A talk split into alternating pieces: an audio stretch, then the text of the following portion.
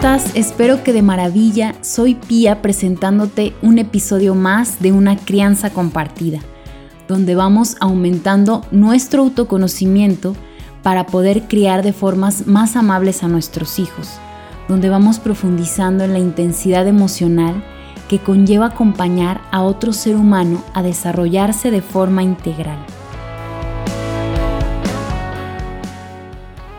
En el episodio anterior abordamos un poco lo que es el puerperio, que es esta etapa desde que nacen nuestros hijos hasta alrededor de los cuatro años. Vimos que existen tres fenómenos que se dan cuando llega el puerperio, que es el encuentro con la propia sombra, la fusión emocional y la madre que nos habita.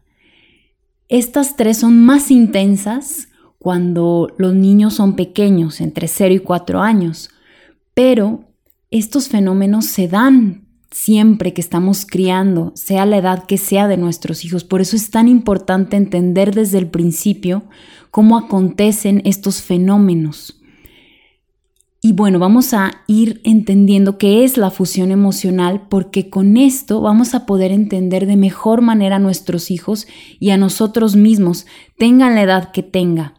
Pero quiero ir tomando desde que nace el bebé porque muchas veces, como nuestros hijos que ya tienen entre 8, 10, 12 años, 5 años, a veces van arrastrando necesidades que no han sido satisfechas, que no sabíamos, que no hemos puesto atención, que a lo mejor creíamos que no era tan importante, pero hay veces en que un niño por ejemplo, de 8 años, viene arrastrando algo que no entendemos y cuando abordamos desde que nace, vamos entendiendo qué le está pasando en el presente a este niño, porque todos tenemos estas necesidades no satisfechas y las arrastramos también hasta la adultez incluso. Entonces tenemos que ir entendiendo para ir nombrando y entender nosotros primero qué nos pasó y ahora entender a nuestros hijos. Por eso, cuando nace un bebé es mucho más fuerte la fusión emocional porque es diseño. ¿Para qué? Para entenderlo de otra forma que a veces no tiene lógica ni razonamiento, pero existe algo que se llama fusión emocional para poder entender sus necesidades, qué nos está pidiendo. ¿Qué es esto? La fusión emocional existe siempre a cualquier edad, eh, a veces no tiene razón de ser lógicamente, mentalmente. Y si la entendemos, vamos a comprender más la maternidad, la paternidad, la relación con los hijos. Por ejemplo, han estado en un estadio de fútbol, en un concierto, cuando sucede algo que a todos nos emociona, todos nos conectamos, vibramos en la misma emoción cuando meten un gol o cuando empieza la canción que más esperábamos, todos vibramos, incluso los mismos cantantes. Por eso es, es tan lindo poder ir a estos lugares porque son fusiones emocionales que no son tan intensas en la vida cotidiana. Pero sin embargo, cuando llega un bebé es muy intenso empieza a ser menos intenso conforme van creciendo, pero sigue existiendo, que es que estamos en el mismo campo emocional. Estamos sintiendo lo mismo uno del otro. Nuestro bebé siente lo mismo que nosotros sentimos y viceversa. Nosotros también sentimos lo mismo que está sintiendo el bebé. Y a su vez, como nosotros sentimos lo que el bebé siente, el bebé también siente lo que el, bebé que nosotros fuimos. ¿Por qué? Porque cuando, cuando tenemos a un bebé en nuestros brazos, se actualizan nuestras vivencias. Aunque no las tengamos como una memoria fresca en la mente, las podemos sentir. Las emociones no tienen tiempo. Las emociones están ahí y se actualizan con sucesos que ocurren. Entonces nos conectamos también con este bebé que fuimos y es y nuestro bebé ahora que lo tenemos en nuestros brazos, siente todo. Y esto tiene una razón de ser, es un instinto de supervivencia. Es algo que puso ahí la naturaleza para nosotros poder intuir cuando el bebé tiene hambre, está incómodo, se siente solo, se siente con miedo. Y todo esto nos lo transmite y nosotros tenemos que estar ahí para cercanamente sentirlo. ¿Sí? Ahora, ¿Cómo se va a dar esto de forma más natural? Y también hay una forma que no se dé tan fuerte, dependiendo de cómo venimos de nuestro parto, sea el que haya sido nuestro parto, si no ha sido un parto respetado, conectado, donde, donde nos dieron oportunidad de que se desarrollara sin que, sin que no tuviera tantas intervenciones, para no estar generando tanta adrenalina. Por lo general venimos muy lastimadas de nuestros partos y estamos generando muchísima adrenalina, que es nuestro instinto de supervivencia, de miedo, de que tengo que huir de aquí. Entonces se da la adrenalina, que es lo opuesto al instinto materno, a generar oxitocina, dopamina, estas eh, neurotransmisores que son más de la felicidad, del apego, de, este instinto materno que les comento. Entonces, si, si venimos muy mal de, de, nuestro parto, muy asustadas, con mucho miedo, con mucha desconexión por parte del equipo, no se va a dar tan fácil este instinto, esta fusión emocional. Y vamos a estar con demasiada adrenalina y no va a haber, no se va a abrir totalmente a este enlace, en esta fusión de amor con nuestro bebé. Entonces, mamá y bebé comparten este mismo campo emocional con esta fusión emocional que les explicaba. Entonces, es como si estuviéramos sumergidos en una alberca con nuestro bebé y estamos sintiendo lo mismo el bebé y yo. Si la temperatura sube, vamos a sentir que nos quema y salimos de la alberca. Si la temperatura baja, vamos a sentir que nos congelamos. Entonces vamos a sacar al bebé de aquí. Pero si no fusionamos con el bebé, es como si el bebé estuviera solo en la alberca y no vamos a sentirlo, no vamos a sentir sus necesidades, no vamos a estar disponibles afectivamente para este bebé. Cuando un bebé nace necesita contacto corporal, necesita eh, contacto corporal y emocional permanente con mamá si estuvo nueve meses dentro de nuestra panza, que esté nueve meses lo más parecido a nuestra a ese ambiente que le damos en la panza, que escuche nuestro ritmo cardíaco, nuestra voz, nuestro ritmo en movimiento, eh, también hasta está relacionado con nuestro aparato digestivo. Entonces, lo mejor es tenerlo pegadito. También tenía comida libre demanda, que ahora se traduce en lactancia, en la, leche materna, el cual este también es alimento físico y espiritual para el bebé. E, esto calma al bebé, es lo más hermoso que le podemos ofrecer, es sustancia materna tangible. Acá me gustaría citar a Rebecca Wild en el libro de Aprender a vivir con niños, que nos habla sobre este instinto de mamar del bebé. Dice, en la madre este acontecimiento despierta una intuición muy particular. Gracias a ella podrá percibir las necesidades auténticas de su hijo. Este es un sentir y comprender vivo y cualitativamente distinto a todas las ideas e informaciones sobre el cuidado de bebés y sobre educación que se puede conseguir en relación con este tema. La sensibilidad que resulta de esta activación no tiene mucho que ver con razonamientos lógicos, permite a la madre anticiparse a las necesidades del niño e interpretar adecuadamente sus señales más sutiles, que son generalmente invisibles para otras personas. Y dice, pero el infante humano no solo de leche vive, para su pleno desarrollo requiere todas las experiencias sensoriales que puede recibir en contacto con el pecho de su madre, las vibraciones de su voz, la fragancia de su cuerpo, el hecho de hacer trabajar a sus labios, de sentir el contacto con su piel y contemplar su cara. Entonces el bebé es Conforme está con mamá, el bebé va aprendiendo del mundo, pero desde lo conocido a lo desconocido, va teniendo este aprendizaje.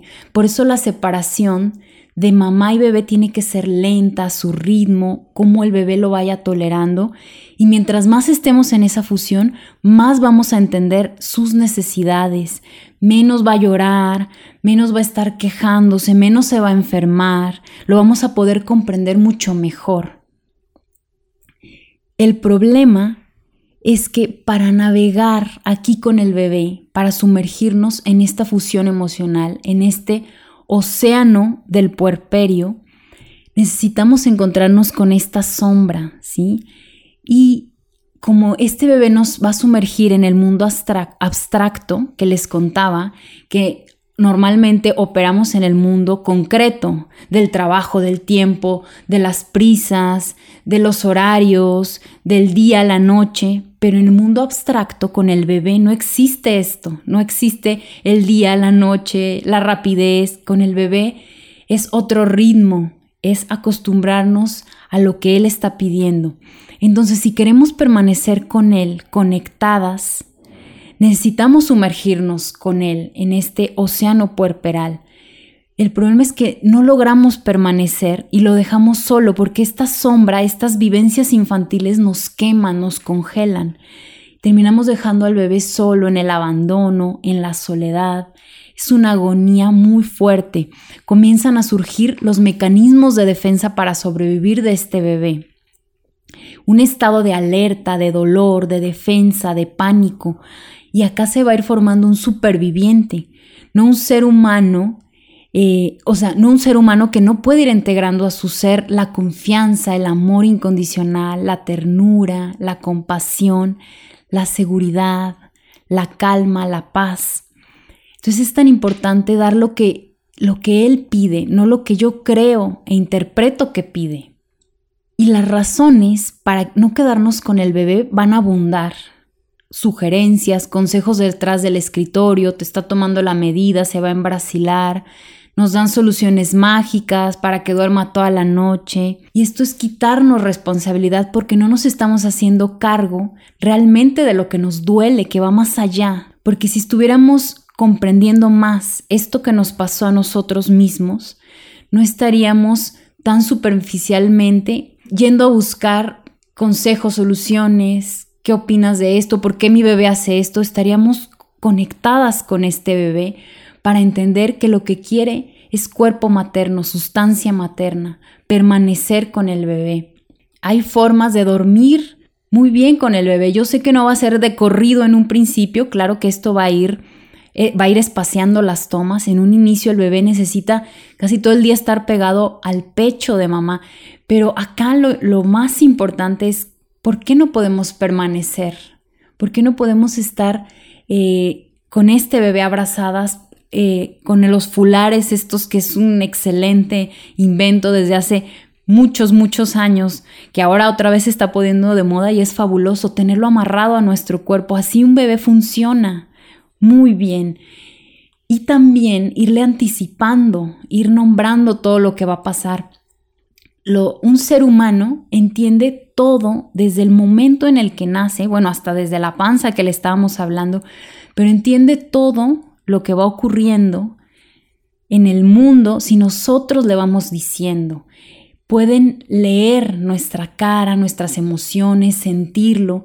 Y es por eso lo importante de nombrar sus emociones, nombrar lo que va ocurriendo, anticiparnos a lo que va a pasar en este día de hoy, anticiparnos a, los sucesos, a los eventos. Mi amor, ahorita te voy a cambiar el pañal, vas a sentir frío, vas a sentir que manipulo tus piernas, te voy a voltear, ahorita te voy a meter a la agüita, va a estar tibiecita ahora vamos a salir y va a haber mucho ruido, va a haber mucha luz, va, vas a escuchar que hablan muchas personas. Todo esto es anticipar y el bebé lo entiende, siempre entiende, no creamos que no entienden.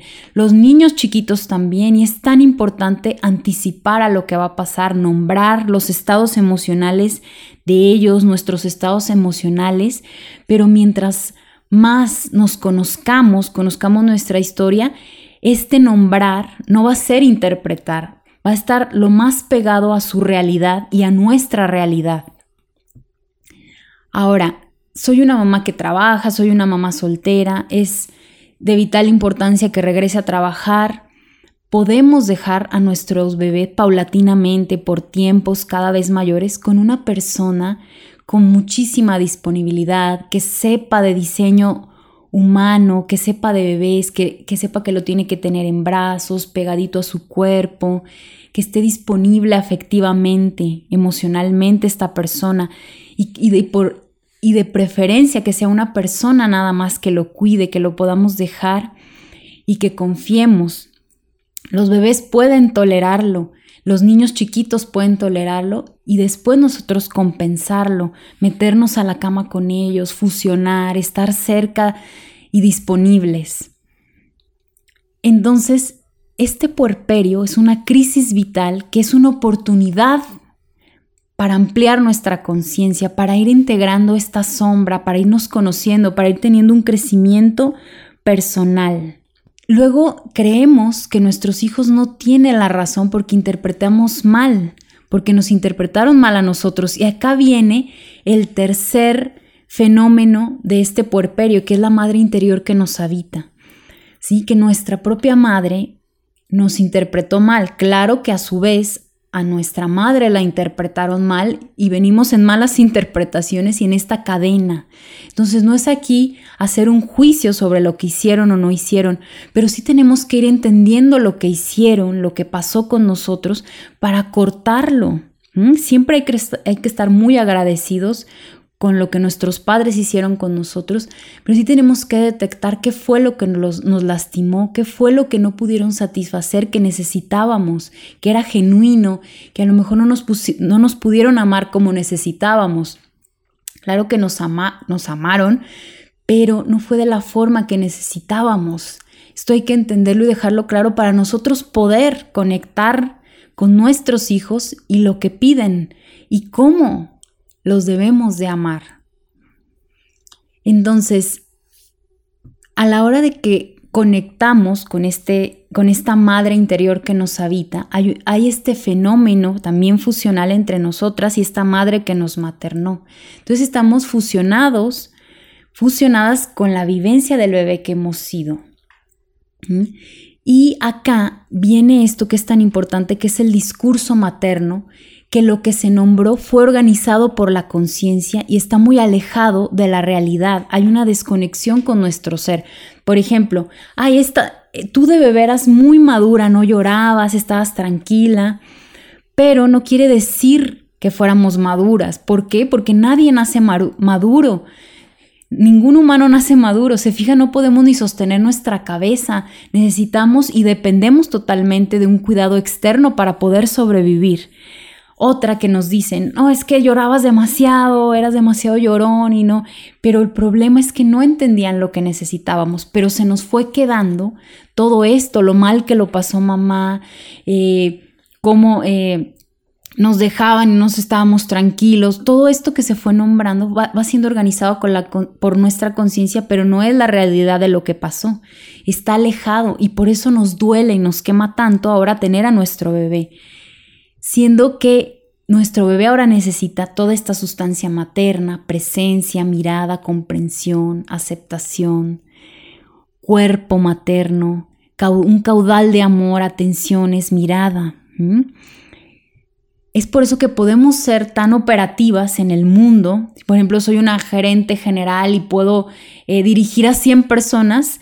Tengo a mi bebé en brazos y me desbordo y no puedo más. Por esto mismo. De niños nadie nombró nuestra soledad, nuestros miedos, nuestro abandono, y por eso no lo recordamos, porque no está organizado en la conciencia. Lo que no se nombra no se organiza en la conciencia. Ahora es tiempo de reconocer nuestras capacidades maternantes. Desde bebés nos orillaron a no confiar en nosotros mismos, en nuestra intuición. No nos dejaron decidir, no internalizamos seguridad, sino miedo, desconfianza.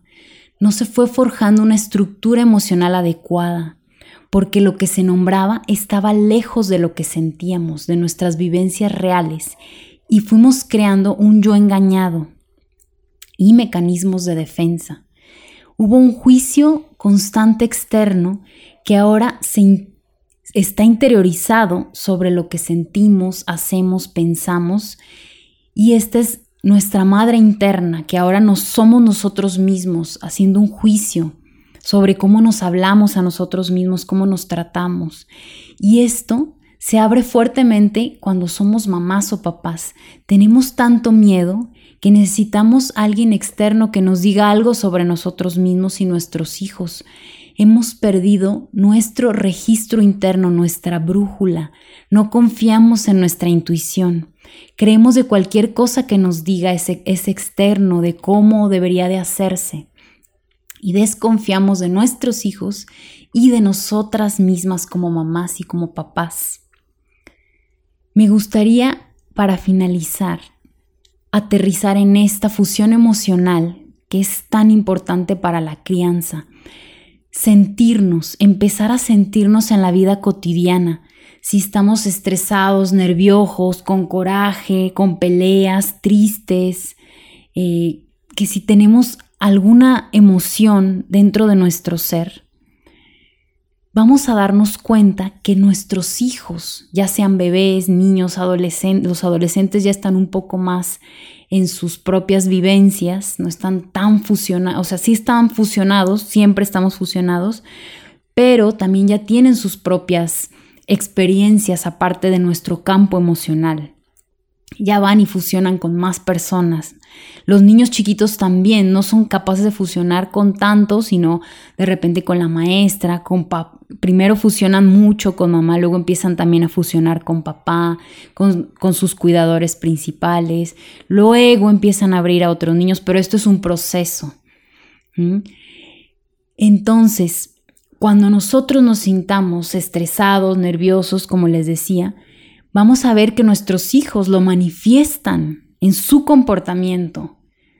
Primero hay que sentirnos nosotros, ¿cómo estoy yo? Porque luego solo nos quejamos, ah, es que el niño ya eh, se peleó, ya aventó tal cosa, está molesto, no quiere cooperar, no se quiere subir, no quiere ponerse el cinturón. No sé, todas estas eh, luchas cotidianas que tenemos, hay que ver nosotros primero cómo estamos, si estamos en calma, con paciencia, en armonía, porque todo esto viene de nosotros. Nosotros ponemos el panorama, el ambiente, la armonía o la no armonía en casa. Nosotros la generamos con estas emociones que traemos siempre. Entonces, es lo importante de nombrar para separar. mi amor, ahorita estoy, eh, me siento muy presionada porque tengo que entregar este trabajo lo siento que ahorita no puedo jugar contigo, yo soy la que, la que tengo cara de enojo, que me siento mal, y, tú puedes eh, estarte sintiendo como yo me siento. Poner eh, palabras a lo que sentimos, porque esto propone una crianza también respetuosa, con buenos tratos, viene primero desde nosotros. Es por eso la importancia de tener un proceso de indagación personal donde traigamos realidad, verdad sobre nosotros mismos, nombremos acontecimientos y nos enteremos de la distancia que se formó entre lo que necesitábamos y lo que no nos pudieron dar. En el próximo episodio vamos a hablar de las depresiones puerperales, del rol del varón o de las personas que nos cuidan recién tenemos un bebé y también las personas con las que nos apoyamos cuando tenemos niños pequeños. Cómo se forma una cadena de sostenes para poder maternar de la mejor forma posible. Me dio mucho gusto compartir este tema tan importante contigo, tan profundo. Lo vamos a ir viendo durante estos procesos, durante esta crianza compartida. Quiero escucharte, hazme llegar tus dudas, eh, tus opiniones sobre este tema, sobre otro tema que quieras. Te dejo mi correo piamedeli.gmail.com y también sígueme en mis redes sociales pia.medeli, Instagram y Facebook. Espero que estés muy bien, te mando un abrazo y hasta la próxima.